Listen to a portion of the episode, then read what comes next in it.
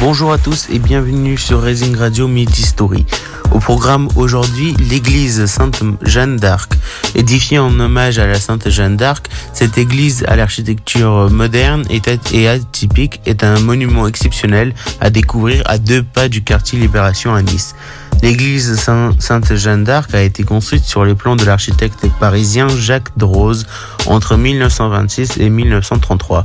Initialement, c'est le niçois Castel qui s'était vu confier la mission en 1914, mais la Première Guerre mondiale avait fait abandonner la construction futuriste pour l'époque, son style unique sur la côte d'Azur attire l'attention des passants notamment par sa couleur d'un blanc immaculé.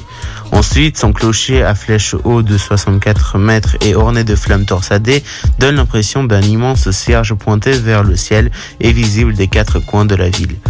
Le reste de l'édifice est quant à lui principalement fait de courbes avec notamment trois imposants dômes surhaussés soutenus par huit coupoles.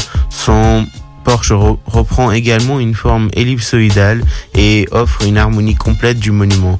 À l'intérieur de l'église, des sublimes fresques de l'artiste russe Eugène Clémentiev s'étendent sur 95 mètres carrés.